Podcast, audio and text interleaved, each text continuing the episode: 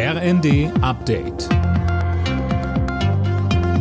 Stündlich neu. Auf den Punkt informiert.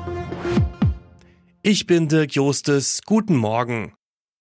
Schlappe für Frankreichs Präsident Macron. Bei der entscheidenden Runde der Parlamentswahl verliert sein Wählerbündnis nach Hochrechnungen die absolute Mehrheit. Anne Brauer. Das heißt, für Macron wird es wohl deutlich schwieriger, seine Pläne durchzubringen. Er wird künftig auf Stimmen der anderen Parteien angewiesen sein. Das neu gegründete linksgrüne Bündnis wird wohl die konservativen Republikaner als größte Oppositionsfraktion ablösen. Und stark gewonnen haben auch die Rechtspopulisten, die vermutlich erstmals eine eigene Fraktion in der Nationalversammlung bilden können, was nicht nur mehr Redezeit, sondern auch mehr finanzielle Zuwendungen bedeutet.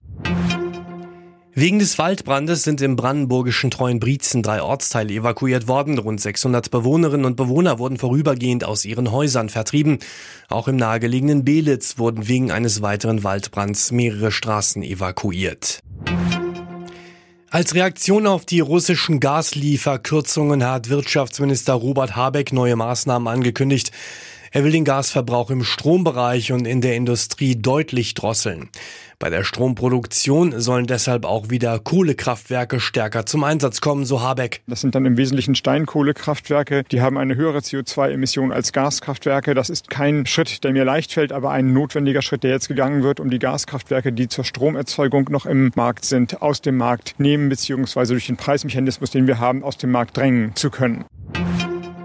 Im Schwimmen soll es künftig auch eine offene Kategorie für Transgender-Athleten bei Wettkämpfen geben. Das kündigte der Präsident des Weltverbandes FINA an.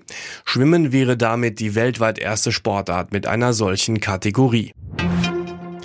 Weltmeister Max Verstappen hat den Formel 1 Grand Prix im kanadischen Montreal gewonnen. Der Red Bull Pilot kam vor Carlos Sainz im Ferrari ins Ziel. Dritter wurde Lewis Hamilton im Mercedes. Alle Nachrichten auf rnd.de